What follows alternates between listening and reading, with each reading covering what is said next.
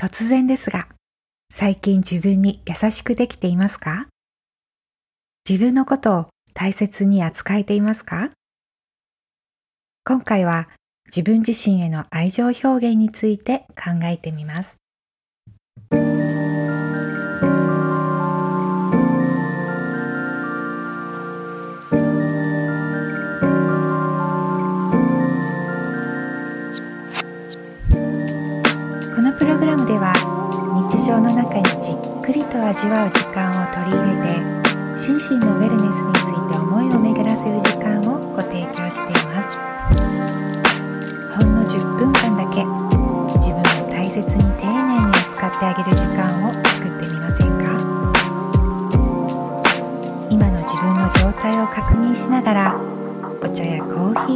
手にご堪能ください。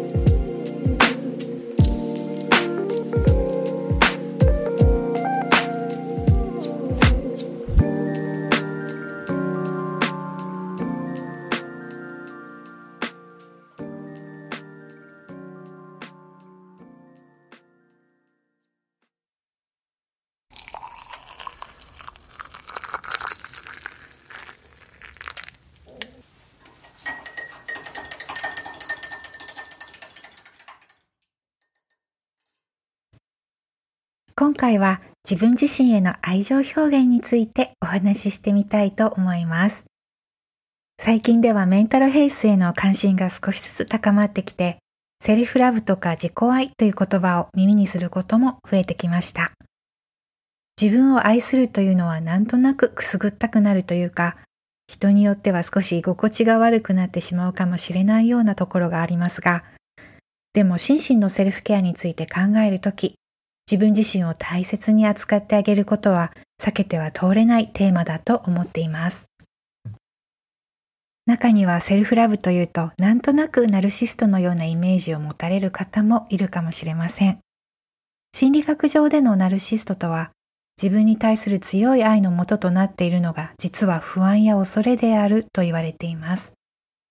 ナルシストと診断された人たちは自分に陶酔している反面自分が正当な評価をされないことをひどく恐れていたりします。一方で、健全な心を作っていく上でのセルフラブとは、不安や恐れだったり、周りからの評価が関係ない、純粋に自分を大切にしたいという自己愛です。深い愛は恐れのエネルギーとは相入れない、包容力のある優しさや深い愛情を意味します。例えば、大切な人が疲れている時には休ませてあげたいなと思うみたいに、自分自身に対しても、とにかく健康で元気でいられるためにできることを積極的に行動していく。それがセルフラブ、つまり自分自身への愛情表現です。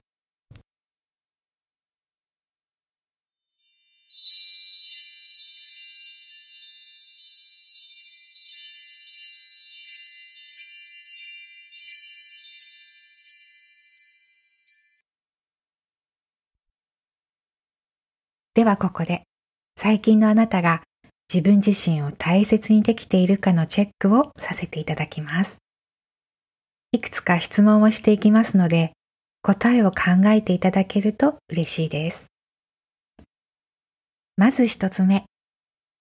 今日の自分の疲れ具合は、0から10のスケールで表すとき、0が全く疲れていない、10が限界に近いぐらい疲れているだとすると、どれくらいでしょうか？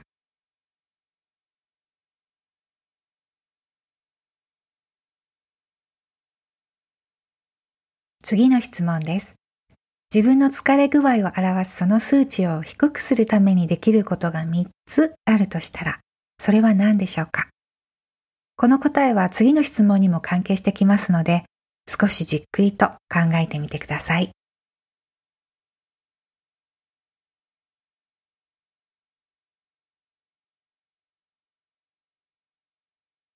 では、その3つのことを前回自分にしてあげることができたのはいつだったでしょうか？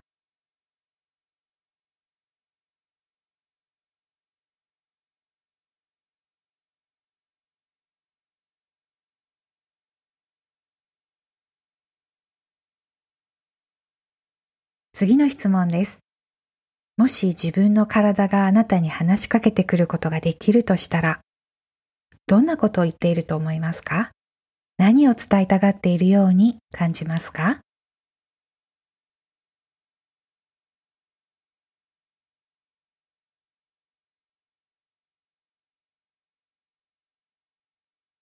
はい、次の質問です。もしあなたの心に声があって、それを聞くことができたら、何と言っていると思いますか？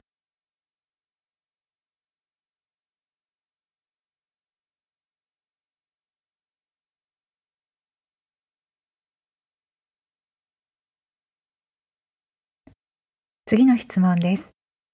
もし未来の90歳ぐらいになった自分自身が今日のあなたに愛情を持って話しかけてくるとしたらどんな言葉を伝えてくると思いますか？どんな声が聞こえてきますか？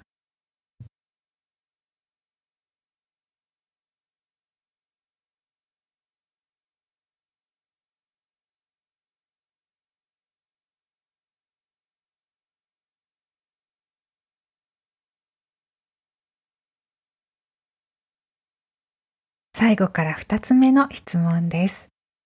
今の自分がこれをしたら気持ちが上がって一気に元気になれる気がすると思うことはどんなことですか？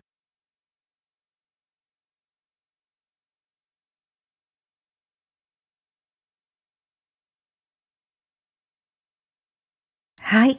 では最後の質問になります。今あなたの抱えている心のつっかえや重荷がすっきりとすっかり取り除かれたらどんな自分になれると思いますか？明日からどんな風に生きていけると思いますか？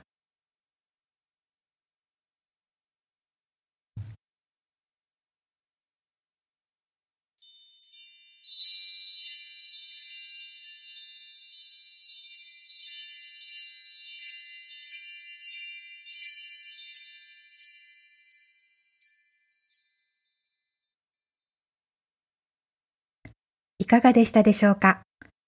質問を通して自分の状態を確認して今の自分自身にしてあげられることのヒントをつかんでいただけたでしょうか？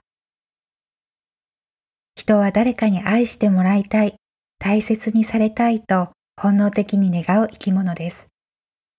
でもまずは自分で自分自身への愛情を示してあげること。自分で自分自身を満たしてあげられるようになると人生が変わっていくような気がしています。薄っぺらくない本物の深い愛情を自分に注げたら、きっと何かが好転していくのではないでしょうか。